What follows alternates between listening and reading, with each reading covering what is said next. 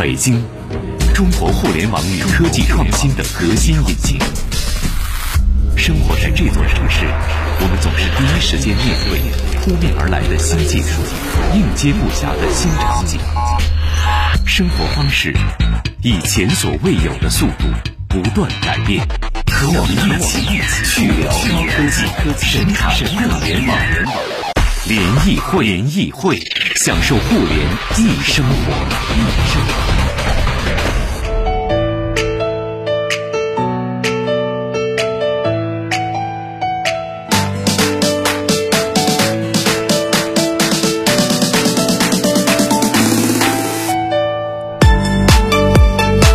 享受互联易生活，这里是联谊会。大家好，我是盛博。各位好，我是张琪。今儿啊，我们要和大家来说两件事儿啊。第一个，我们的今天节目的主题和大家来聊聊这一代的千元机啊。曾经大家说起千元机的感觉是什么？就是配置低，就是备用机，要不然给老人的。对，拍照也不怎么好看，嗯啊，性能也不怎么好，屏幕也不怎么样，电池也不怎么样，等等。但是大家突然发现啊，最近这一个多月连续发布了几款千元机，哎呀，这个都上都上了，基本上第一都上了这个这个呃。所谓的什么呃四千毫安的电池，嗯，然后呢，骁龙七幺零差不多也都是差不多也都上了啊，然后呢，这摄像头，哎呦，什么屏幕打孔前置摄像头，嗯，后边三摄，哎，三摄超广角，这个升降式摄像头，居然都在一千多块钱，甚至一千出头的手机上出现了。所以呢，今天我们的节目和大家来聊一聊这一代的千元机的。打引号，但其实也可以不打引号的豪华配置。很多我们以为要最起码两千多、三千多的手机才有的配置，现在都下降到了千元机，呃，这个价位的手机之上。哎，为什么啊？呃，真正的使用体验会是怎么样的？如果大家要买千元机的话，目前主流的几款千元机各自有什么特点？然后什么需求和场景之下，千元机就够了呢？哎，今儿我们呢也请来了我们的老朋友，呃，黄浩和大家一起来聊一聊。欢迎黄浩。哎，两位主持人好，各位听众大家好。哎，哎，你说这些厂家是不是他们背后也有通气或者商业间谍什么的哈？你怎么觉得就突然也就这一个多月的时间，大家开始砰砰砰发一千多块钱的手机呢？供应链是通的，供应链价格降了，那么你不降，有厂家会降，你就必须降，这道理是一样的。就是，呃，还有我举个例子，我们不妨来隶数一下最近上市这些产品的一些新技术哈。你看，第一大，我觉得第一大能在这个档位上给大家带来震撼的新技术。是升降式，嗯，以前大家觉得升降式是旗舰的产品。对，你看最早出升降的是那个 OPPO Find X，就是最早和 vivo Nex vivo 的 Nex，对啊，然后 OPPO Find X 当时觉得是旗舰机才升降，然后降到叉二七这种手机上的时候，大家哎，大家觉得已经哇，叉二七又升降了，对，最近发现嗯，千元机了，对，然后之前花四五千买高端机人情何以堪呢？对。啊，然后 vivo 是先 vivo 是先推的平价升降机是一千七百九十九元的那个 S 一，嗯，然后 OPPO 更狠，直接。砍到了 K 三，嗯，就是砍到了这个一千，它是一千实际购买价是一千四百九十元起，这个对于千元机市场是个非常大的一个冲击。当然还有 OPPO 旗下的另一个品牌叫 Realme，嗯，因为大家以前一直觉得说，因为说句实话啊，呃，中国的千元机市场满过了这么几个阶段，一是能用，就仅仅是可以用，嗯，二是性能慢慢上来的好用，嗯，但是那个时候的产品以小米跟魅族为代表，就是属于。呃，里子 OK，面子不 OK，就是面子一就是一眼就能看上去它是一个便宜的产品，嗯，就是塑料感极重的那种。呃，不只是塑料感极重了，其实那时候的反而用的都是金属，嗯，因为其实冲压金属比塑料还要便宜，嗯啊，但是看上去你就是个便宜的机子，高端机的金属跟这个低端机的金属一看你就知道哪个贵哪个便宜。到了去年下半年开始，开始有一个苗头。荣耀先开始做这个事情了，就是千元机也要注重一下面子工程。但其实千元机注重面子工程这个事儿，OPPO 的 Y 呃 OPPO 的 A 系列跟 vivo 的 Y 系列早就有，但是那时候他们的面子工程的千元机呢，里头的配置不咋地，所以你只你在那时候只能二选一，你要么选择有面子没里子的千元机，要么选择有里子没面子的千元机。嗯，从十二月份开始是有一个机型是一个非常严重的一个信号，是红米 Note 七这款产品。那个机子第一次做到了是有里子也有面子，因为那个机器首次在九九九价位上骁龙六当时是今年年初呃去年年底的产品，骁龙六六零正反都是玻璃。四千八百万的三星的 GM 一，然后还是一个水滴全面屏的设计。这个机子其实早前的话，我们怎么地都是把它规划到两千档的产品的，而且那个传感器用上来之后，我们会觉得这个机子的拍照已经好的不像一部只卖九九九的手机了。嗯，从那个时候开始。今年一过年，哇，好，你看到 OPPO、vivo 啊，荣耀也好，包括说小米自家也好，开始纷纷的推这个产品。那其实它也变相的助推了两千档产品向更高的一个呃，就是程度进发。嗯，呃，回过头来说，这些新技术之所以能够快速的在升降式，呃比如说升降式，它能够快速的在这种千元机上采用，其实核心在于说，厂商下单下的多，他想把。量铺大，那么就会进一步促，因为我们知道很多新技术量越大，其实它的成本是被分摊到每个产品中去的，那就导致说整个产品的单价就会越来越低，包括像打孔屏，包括像超广角的模组。所以你看现在千元机里头，我们最近看到产品里头，一屏幕指纹的千元机都出现了，嗯，二，呃，高端的 AMOLED 显示屏和升降式的设计出现了，三，三摄和更多的超广角镜头出现了，四。啊，快充以前在这档位上是我们讲千元机，你是很难见到有那种更快的快充的。现在是 OPPO 的二十瓦的 vivo 的十八瓦啊。这个都是非常稀松平常的一件事情，所以我们现在再去审视现在这批千元机的时候，我们可以给出一个评论，就是说它越来越能够满足消费者综合需求部分了。因为我最近碰到不止我身边的一个用户，把他们老卖的 iPhone 六代的那个产品，然后换成了一千五档的这些产品之后，他会说，那些那些朋友觉得说，现在安卓机都做的这么好了吗？说就是因为。因为它是从 iPhone 六过来的，六那个时候那个机器是什么样子，我们大家也都知道。所以，其实今年很多人也有一有这样的一个心态哈，因为明年就要上五 G，可是现在呢，五 G 的手机又没大规模的上市，现在的工信部又说我们马上发放五 G 牌照，大家会有个持币观望的心态。可是很多人的手机又到这里这个节骨眼上，他不得不换了，怎么办呢？我不如先换一个便宜的手机，先撑着。大家可能对便宜的手机可能预期还没有那么高。但是突然一发现，哇！尤其是最近这两个月上市了这么多产品，哎，我拿它撑一年也是可以的。等到明年有一些比较价格合适的、不那么贵的，我喜欢的五 G 手机，我再换。其实综合起来的考量，也促使了厂商跟消费者双向涌入这个市场。这个市场在今年的增量非常非常的大。嗯，你看我们去年做节目的时候呢，很少关注千元机，因为国产手机一方面的产品升级，另外一方面大家对于国产手机旗舰机的这个这个这个认可度也高，所以整个国产手机价格都上扬了。嗯，三五千很常见。对，很少聊一千块的国产手机。今年哎，嘣嘣嘣，一堆又出来了。对，所以我觉得这也从另一个角度来说哈，现在就是呃，终端机包括中高端旗舰机的市场竞争非常的惨烈。嗯，所以厂家呢，加上就现你要不说国产这个手机的更新速度还是非常的快的。我有时候在想啊，这个消费者一看你，哪怕是一个品牌，你最起码半年发一部手机，这种速度大家有点跟不上，而且记不住。对对对，所以呢，呃，现在为了走量，因为企业要的是增长，对吧？无论是这个量上的增长，还是利润上的增长，那所以说，原来几乎快要被遗忘的千元机市场，现在大家都涌进来了。再加上黄浩说的，反正膜也开了。嗯，芯片也定了，成本的技术也买了，我多生产一部，多用一次，分摊下来的成本就会小一些。所以，而且最关键的，刚刚黄浩说，反正供应链大家都一样，摄像头就那么几个供应商，屏幕就那么几个供应商，供应商反正都把价格给降下来了，你不降，友商就降。嗯，最后友商的千元机卖的比你便宜，比你好。那那那不是把用户拱手让给友商了吗？对吧？所以基于这种种的原因啊。今年所谓千元机的主流配置变成了非常的亮眼。那咱们几个配置挨个来看一看啊，黄浩，咱们先说这个芯片啊，基本上今年骁龙七幺零是我看了一下，今年大多数千元机都用上了啊。今年有三个主要的处理器会在这个档位采用，那么分别是呃一四个吧，如果加上另一个厂商的自研芯片的话，啊，麒麟的那个对啊，麒麟用的也是麒麟七幺零，但麒麟七幺零的性能其实大概只有。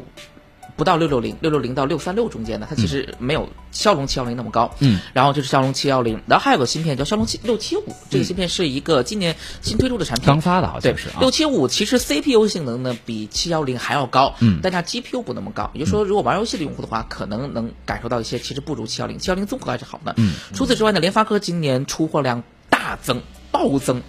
原因在于说，它有两款比较不错的芯片，在去年年底开始上市，一个叫黑六 P 七零，一个叫黑六 P 九零。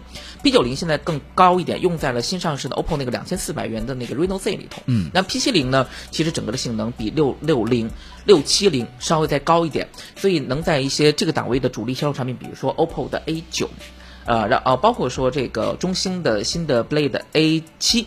这样的产品里头都能看到它的身影，就是它也会在一些一千出头一点的，一千到一千五之间的手机里有出现。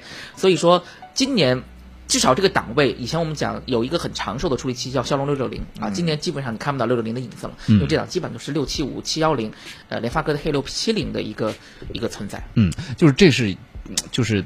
再往前推半年，应该是终端机用的主流的呃处理器。对，去年你看，去年大概是在三千档，啊，包括今年三千档，其实也有很多。叉二七用的不还是七幺零吗？Reno 也是嘛。对呀，对，就是它。当然，那些是周边设计材质做的，明显要比千元机要更好的一档的产品。对啊，好。然后我们说摄像头，你看啊，这个大家现在长焦已经不稀奇了，今年都讲广角。当然，长焦那个动辄十倍以上的那个，基本上都还是。定格在旗舰机上，但是广角现在也往下下放了。那在具体摄像头上，去年的主流机型啊，今年出的主流机型吧，旗舰机都是 IMX 五八六啊。那这一代的千元机虽然也都是，比如说一千六百万像素的主摄像头等等，他们用的摄像头模组基本上的供货商是哪几个？黄浩啊，其实是这样子的，这个档位上分有几种类型，在这个价位采用 IMX 五八六这颗摄像头的汽车呢并不少，嗯，包括了有红米 Note 七 Pro。啊，包括了像 Realme X，而这两个机子的拍照素质其实完全不比一些三千档的差。但是呢，因为它主摄用了这么高规格的，所以它牺牲副摄，副摄就只有五百万像素。你说的副摄是前置还是说后面的那个广角或者是长焦？我们要讲前置很劲爆，前置甚至比旗舰机还好。没错啊，前置大家都在用三千两百万的新的三星的 G D 一嗯，或者是索尼的 IMX 四七幺这样的一些传感器。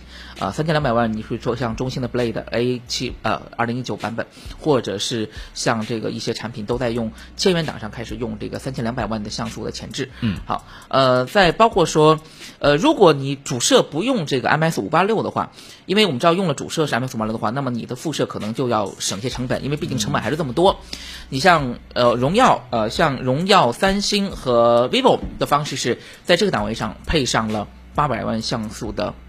呃，一般基本上是八百万像素的广超广角的一个辐射，呃，而且是这样的，以前有很多高端的手机的拍照的一些软件算法，之前是不给你下放到这个档位来的，因为觉得，嗯，这个呃要拉出低端机跟高端机的一个差异。今年是很多厂商直接把高端机的很多的这种算法直接拉下来了，比如说，呃，vivo 的 Z5X 那个机子，那个机子是直接把呃手持的手持的这种夜景。手持超级夜景和这个超广角的这个 HDR，就是 Super HDR，全部扔到了这个一千五百到一千档的产品里头去。所以，即使是传感器，可能跟去年是一样的传感器，比如 Z5X 跟去年的 Z3 是同一个传感器，但你拍出来照片的质感是完全不一样，好看了，因为算法升级了。对，包括 Super HDR 这样的，就是这种超逆光的算法全都有了。还包括像，你能很难想象，像三星，三星以前你压根儿不会觉得它一千到两千的机子有亮点。好，我跟你讲，三星现在有个机子叫 A 六零，当然今年也是受迫于三星在中国的营运不佳，那么它就必须去改变一些策略，推出这种非常具有性价比产品。那款机子是这个档位上唯一的一部支持全功能 NFC 的产品，就是三星配都有了，嗯，而且那也是一个后置三千两百万。的一个三摄的产品，所以当三星这样的主流厂商也杀入战局的时候，就预示着这不是一件厂商的事，这不是所谓线上机或者线下机的事情，这是一个所有厂商都在做的事情。嗯，好，呃，电池也不用说了吧，现在是不是基本上都上四千毫安了？四千毫安时是一个准线，有些产品呢会做的比较轻薄一点，也做到三千六百多毫安时，像 OPPO 的那 K 三，嗯，更有甚者，这档上直接把暌违已久的五千毫安时产品重新拿出来，比如说你今儿带来的这这这个，因为真的。不用充电，而且坦白讲，就是它比以前我们见到的很多五千毫安时的机子要薄，嗯，真的要薄，嗯，所以就是 OPPO 呃是 vivo 的 vivo 的 Z Z 五 X Z 五 X 是个打孔屏，嗯，对。然后所以你像呃 Realme X 就是四千毫安时，你像联想的那个呃 Z 六青春版也是四千毫安时，嗯，而且这些档位的机子跟我们以前想象的这种大电池的机体比较厚，比较。像就比较远离这个机子，大家看到了，像联想那个四千毫安时的产品，它不到八毫米厚，那是目前我们见到的最轻薄的四千毫安时的产品。所以，包括说以前接口可能觉得大家觉得是不是这个档位都是那个 Micro USB 的接口？当然今天带的机子还是 Micro USB 啊。呃，很多的产品其实都变成了 Type C 的接口，而且支持快充。好啊，你看这么一弄啊，那么下半场我们聊几个重要的问题。第一。那请问这些手机，它在体验上和前三个月到六个月发布的那些两三千的手机，嗯，真用起来差异会在什么地方？哎，比如说好多听众关注的，比如玩游戏，嗯，会不会有什么什么？是不是配置堆着高了，但是优化会不会不如终端机呢？那如果答案是其实也能玩的话，那很尴尬的是那些两三千的终端机，就早买了几个月吧。它又有什么价值和意义了呢？那下一步终端机又会有什么变化呢？对吧？所以现在很多听众也在问这个问题。那我是买这一批新出的一千多的手机。还是买半半年前或者三四个月前出的那批两千多的手机，这究竟应该怎么来选择呢？哎，到下半段我们还是请黄浩继续跟各位来聊一聊。同时呢，我们一个热乎的录音报道也出来了。呃，大家知道昨天晚上，呃，应该是北京北京时间今天凌晨啊，美国时间的昨天，苹果在这个圣何塞，呃，洛这个美国洛杉矶洛杉矶的圣何塞呢，发布了开了它的这个 WWDC 二零一九啊，把它这一年以来。来的一些变化，尤其是软件系统的一些变化，做了一个呃这个呃整个的讲解吧。发布会时间开的也很长，我们昨天有一个推送，那我们也让我们的嘉宾啊，作为我们的前方特派员，呃，手机中国的孔六六呢，昨天参加完了，就在圣何塞当地参加完了活动之后，回到酒店给我们录了一段音频。把他的所见所闻和一些关于呃新的功能的变革的一些评论呢，也做了一个小小的录音报道。一会儿回来之后，我们也听一听啊，呃，这个热乎的刚刚从圣何塞发回来的录音。呃，这一次的 WWDC 上，呃，展现了苹果在战略上和软件生态圈上哪些变化啊？咱们也稍事休息，回来之后跟各位继续来聊。嗯，也可以先预热一下啊，发送“苹果”两个字到联谊会的微信公众账号。小新也给我们准备了一篇图文，先来了解一下，稍后呢再来。看乐乐的报道，嗯，没错，那个呃，整黄旗的跑堂贝了说，好喜欢黄浩的语言风格，虽然普通话发音不太准，但是还算行云流水。最重要的是逻辑清晰，信息连贯。我就喜欢语速快的，单位时间信息量大。还有很多朋友呢，之前一直关心是不是我们把黄浩开除了？为什么开除黄浩？并没有啊，这这黄浩今天又回来了，大家还是很惦记你的。嗯。长就意味我在这里消失时间有多长，就意味着中国的手机行业最近有多蓬勃发展。对，就黄浩到处去开发布会，甚至 vivo 的那个 Z 五的发布会是黄浩老师主持的。有一次我突然收到一个推送说，Z 五正在开发布会，说哎，vivo 这次开发布会怎么也没有邀请函，也没发什么东西呢？我点进去一看。原来在演播室发布，哎，烫着头的黄浩老师，化着妆，打着粉底，画着那个眼线眉笔，然后就在那儿发布 Z 五啊，特别特别好，特别好啊！一会儿回来跟各位继续来聊。少日休息，我是盛博，张琪，一会儿见。你和百度的李先生一起堵在前往京藏高速的后长村路上，你和阿里的马老师一起在望京写字楼的地库排队交停车费。你和京东的刘大叔一起意识到亦庄的道路原来不是正南正北，在北京，我们一起飞驰在科技改变生活的道路上，去聊高科技，神侃互联网，联谊会，享受互联易生活。欢迎大家继续收听联谊会，我是盛博。各位下午好，我是张琪。哎，在下半段一开始啊，我们先用一段时间啊来听一下，我说热乎的，确实刚刚挂到我们的单子上哈。呃，现在是美国时间凌晨。三四点钟啊，应该是在三个多小时前，呃，我们的嘉宾手机中国的孔六六，呃，在参加完在圣何塞美国圣何塞举行的 WWDC 二零一九，也就是美国的这个苹果的这个年度生态大会结束之后，给我们做的一段录音，我们来看一下接下来苹果，尤其在软件生态圈上的一些新的变化和六六的一些评论啊，咱们先来听一下。Hello，大家好，联谊会的各位听众好，主持人好，我是 CMO 手机中国的孔六六。现在呢，我人在美国的圣何塞，也就是苹果这次 WWDC 一九的现场。它这次发布东西实在是太多了，一样一样说。WatchOS 六它的提升实在是太大了。可以看出，苹果是希望通过 WatchOS 六加强用户对于 Apple Watch 的这么一个独立性和独立认可。比如说，它新增的这么一个 App Store，之前呢给手表下载应用时候需要通过 iPhone，但从此之后我们不用再依赖于 iPhone。直接在手表上就可以下载应用。那另外呢，它还新增了许许多多的表盘，相当好看。除此之外，WatchOS 六中还新增了一个语音备忘录、有声书，还有计算器等。呃，从整种的功能改变来看，已经完全的是一个。独立的终端了，接下来就是到我们一关的重头戏了，更加完善的一个 iOS 十三，万众期待的一个暗黑模式，也就是 Dark Mode，现在确实加入到了 iOS 十三中。那整个主界面都是以黑色为主基调。那另外，比如像 Apple Music 可以显示动态歌词，照片 App 功能变得更加丰富，还有全新的人像模式，可以在拍照后再调整那个光源。这些基本上是一个算痒点更新。痛点更新是什么？iOS 上的一个封包，对，就是它 App Store 里的这么一个应用的封包体积，比以前是大大的减小。然后同时，你更新包的体积也相较于之前减小了百分之六十，同时更新速度也是在两倍以上。那我认为这一点真是相当的棒。那在 iOS 之后呢，我们同时还迎来了全新的 iPad OS。其实之前啊，iPad 一直是被 iOS 所限制，所以导致无法彻底的展开自己的桎梏，然后发挥它全部的潜能。比如它的大屏、可分屏性、多任务性。但这次 iPad OS 把这些东西全部解禁了，相当的棒。全新的 UI 设计还有桌面布局，让 iPad 真的成为了一个算是生产力的工具。至于它的实际表现如何，它的开发者版应该是已经马上就要推送了。感兴趣的朋友可以去尝试一下，我这块就不过多赘述了。那另外除了这些之外呢，就是 macOS 了。macOS 还有全新的一些开发者的语言，比如说像 Swift UI 等等等等的。然后提到 Swift UI 这一块呢。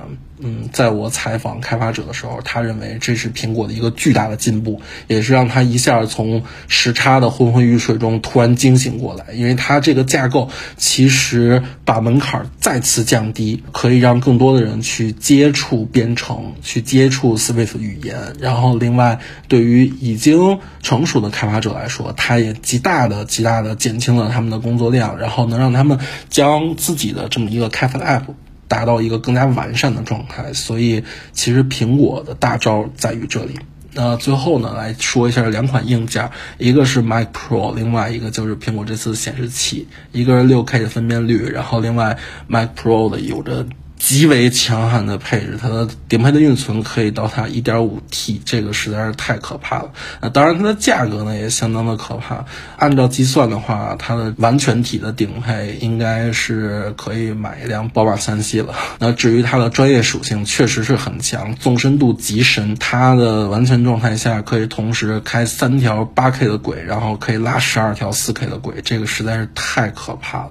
那我个人认为啊，应该是专业的影视公司可能有这方面的需求，但是个人的话，嗯，还是算了吧。相信我，你发挥不了这台设备的全部潜能。OK，以上呢就是来自 CMO 属于中国孔六的对这次 WWDC 一九的这么一个简单的看法。更多的问题呢，我们可以后续再聊。以上。好，谢谢六六给我们带来最新的报道哈。谢谢六六，这边也该睡觉了。对，哎，这个下周我们会专门找一期节目跟大家来聊聊，比如说，其实这一次 iPad 和 Watch 就是手表的这个变化相对是比较大的。呃，苹果也终于想清楚了吧，在这种其实有点四面楚歌、出货量下降、股价下跌的情况之下，想清楚了未来一些发展道路，但是不是能够成功，我觉得还是有待检验啊。下边呢，我们继续来聊聊千元机，来再次欢迎黄浩。哎，两位主持人好，各位听众大家好。好，我们继续来说说啊，咱们国产，你看咱们。那那卖一万多，咱这少个零啊！我觉得各项功能，刚刚按黄浩一说都不差，对不对？那问题来了，差在哪儿？对，那差在哪儿？就比如说，很多听众现在在问了，那我到底是，比如说啊，我是买你这 Z 五 X 还是买叉二七？是这样子的，就是大家如果把这两，就是这个最近推出的，因为典型的是 OPPO 和 vivo 还有小米，他们会明显的发现说用同配置做了不同档位的产品出来。其实你能看得很明显，这一波产品降价的主要方式是什么呢？是通过降低设计和材质的部分来降价。也就是说，如果你把两个机子拿到你面前，比如说我手里有那个 Reno，、我再给你 K 三，哦，Reno 那个做工、那个材质、那个设计，明显它带着很高端的气质，但是 K 三呢，它就是去年很流行的纹理，就是很很其实是成本比较低的纹理，嗯。加上塑料的材质，嗯，但是注意核心配置、核心功能，比如说你要屏幕，你要屏你要屏幕指纹，你要 AMOLED 的屏幕，你要升降摄像头，一个都没少。那么，比如说玩《刺激战场》《王者荣耀》这样的游戏场景呢？我给大家讲一件事情哈，游戏是最不好区分手机价格高低的东西，哦因为游戏。它只跟处理器有关，嗯，你系统优化的再差也差不到。但是我跟什么散热呀，本身我有没有游戏加速的这个这个内核啊之类的没关系吗？一各家的高低档产品系统是同一个，嗯，系统是不会有差异的。比如说，举个例子，你拿这个机子，比如说你拿 Z5X 去玩这个王者荣耀，或者是吃鸡呃吃鸡游戏，就是这个和平精英游戏哈。那其实跟你去拿叉二七不是 Pro 版，叉二七是整个流畅度是一样的，但是散热的确是有差，因为两个机子里头有热管不同，但是没准这个机子续玩的 时间续航里程还更长一点，长一点因为它它续航更好一些。对，所以就是游戏是不太能够区分两者的差异的，拍照反而是能够区分的。为什么呢？一，低端的机型虽然它用的传感器是一样的，但是镜片可能会差一些。比如说，它没有用更好的六 P 或者七 P 的镜片，比如说像一加的顶级旗舰用的是七 P 的镜片，那这个没有。然后二，高端机型会配光学防抖。或者一些东西，它的低端机是没有的。嗯，那么呃，有一些算法上头，包括说，你看副摄里头也没有长焦，也没有这个，呃，也没有这个超广角，那可能会造成一定差异。所以其实拍照上你能发现的高端低高高低的差异，会比玩游戏玩游戏要大。嗯，这是为什么？注意，这是为什么所有的卖便宜的手机都在讲我玩游戏，我性能很好，因为啊那个是只跟有只跟这个就是处理器是紧密关联的部分。那我那之前有品牌推出了什么所谓的游戏手机，其实也是这打偷换这个概念。对，你看不，你看游戏手机其实价格都不贵，嗯，对吧？他们他们是把有限的成本全都加强了在游戏部分的东西，但它拍照，比如说举个例子，很多的那个档位上的拍照，可能跟我们刚才讲到的那个卖九九九元的红米 Note 七拍照是一样的，嗯所以你就知道说它侧重点在什么地方。夏小小梅也说，对对对，到底买哪个好呢？看您是女士哈。根据黄浩刚刚的这个呃描述来看，我觉得啊，如果您是一个比如说对手机外形的样子要求更高的，然后呢，对于拍照的要求更高的，那你还是可以买前一个季度发布的这些终端手机。对但是如果你是男孩儿，你也觉得其实手机的样子也无所谓，然后自拍你也没有那么高的需求，但是呢，比如说玩玩游戏又想性价比更高一点儿，现在其实一千五左右这个手机是可以，那你就不用去买那个两千两三百、两千三四百的前一个季度发布的这些终端手机了，能这么说吗，黄浩？呃，其实也不全是，因为我们讲手机好不好看，因为女生可能更关心的是手机好不好看，跟自拍好不好。它跟材质跟设计感还真没有什么关系，嗯，因为材质这个东西是属于，比如说举个例子，如果今天把 Reno 跟 K 呃 K 三都拿到现场的话，盛博你们俩呃盛博张鑫你们俩应该分不太出来哪个机子是玻璃，哪个是塑料，嗯，看上去，但是一摸哦不一样。可问题是标配都送你一个手机壳，大部分人都在拿着手机壳，你其实根本不 care 它到底后面是塑料，而且塑料往往还比玻璃跟金属材质更轻，有的人反而觉得那种那种更好。所以就是，如果女生你只是求漂亮的话，其实千元机现在我们讲面子工程还是很好的，除非你是很讲求一些，就是你对设计感有要求，你喜欢什么高端设计感，这个的确比不了，因为塑料再怎么做，它的有些材质。在一些视觉呈现表达上的东西，还是不如玻璃的那个质感。比如说，我们就讲，还是拿 Reno 和叉二七为例，叉二七的那个非常漂亮的纹理，跟 Reno 那套用磨砂玻璃的那个千元机，真的工艺做不到。嗯，但是有多少人真的在意这个事情，或者说有多少人在一千多的差价方面在意这个东西？我觉得可能要，就是因为我我我我真是觉得中国的消费暂时不是由设计驱动的，还是由。